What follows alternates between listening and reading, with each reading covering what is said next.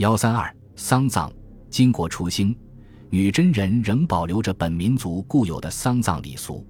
据文献记载说，女真人死，其子女抱膝而悲哭，并以刀划破额头，血泪淋漓，名之曰“送血泪”。同时，当有人死，他的亲戚也来汇聚哭丧，安慰死者家属。举丧期间，设生老酒馔祭品，然后一同烧掉，名曰烧饭。另外，死者家属自然要盛情接待亲朋好友，宴请时男女杂作，一起饮酒，一歌一舞。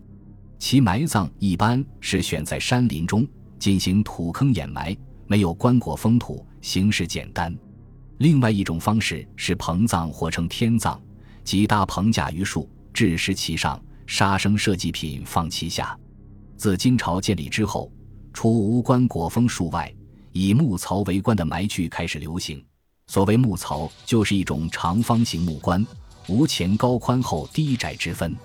墓中也有了殉葬品，如马具、铁刀斧、羊举骨等物，甚至还出现了鞍马食物以及人殉现象。随着社会和经济的变化，加之受辽宋文化的影响，丧葬风俗除民族旧俗在女真故地的平民仍然保留外，皇亲贵族丧葬已与汉俗相仿。首先是皇陵，据张帝《金鲁图经》记载，金初本无山陵之制，其先祖丧葬都比较简单。至完颜亮喜中都后，便下令在京西南燕山选建陵园，于贞元三年。回大房山云峰寺进行修建。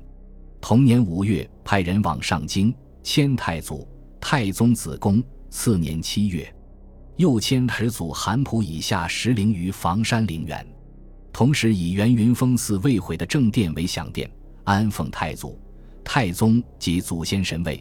自此建陵告一段落。金代皇帝陵并非集中一地，宣宗完颜询因迁都南京。死后建德陵于当地，哀宗被元兵追逃至蔡州城，自缢后火焚其尸，由随军草葬于汝河旁。末帝为乱军所杀，不知葬所。房山陵区自太祖以下八帝陵，由于金代宫廷之变，内部残杀，帝号废贬，而有陵园改迁情况。如兴建房山陵园的完颜亮，被杀后出葬房山陵区，后贬为庶人。复迁葬于陵区西南四十里荒山中。熹宗完颜旦被亮所杀，将为东昏王，与裴满氏合葬。贞元间改葬大房山了香殿。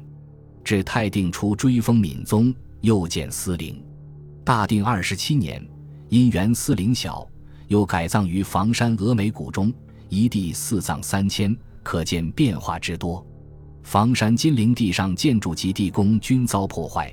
最严重的一次发生在明天启两年，当时清兵已南下辽阳，明统治者为了挽回行将灭亡的命运，信阴阳之说，认为青与金同出于东北，有着相同的气脉，于是将房山金陵捣毁，断其地脉即可亡清。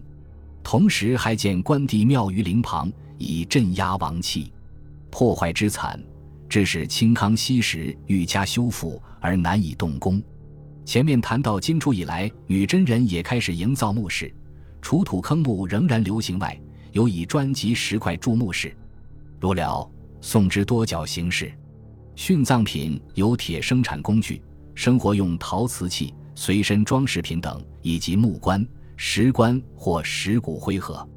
富贵之家，随葬品更加丰富，装饰品有玉石、玛瑙、琥珀、水晶、珍珠。衣料有绫罗纱绢，有官品的墓前神道安放石人、石虎、石羊，立神道碑诸石刻。从金代女真人的墓葬风俗看，其墓室建造和随葬器物与汉族相比，差别已经不大。这种现象反映出文化融合的趋势和变化。与辽代相比，就不如契丹人保持着那种十分明显的民族风俗特色。当然，在金的汉人墓葬中，反映金代女真文化面貌也不少，如壁画中的女真人的发型、服饰也很明显。所以，民族之间的影响，无论哪一方面，都是相互而非单向，或只有一方接受一方而无其他。本集播放完毕，感谢您的收听，喜欢请订阅加关注，主页有更多精彩内容。